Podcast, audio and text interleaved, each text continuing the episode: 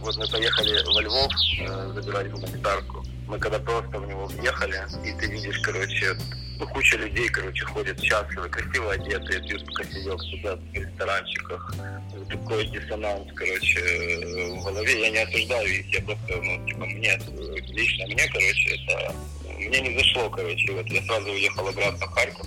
Я затасковал за Харьковом прям в эту же секунду. Думаю, находиться сейчас только в Харькове. Похер, что там будет,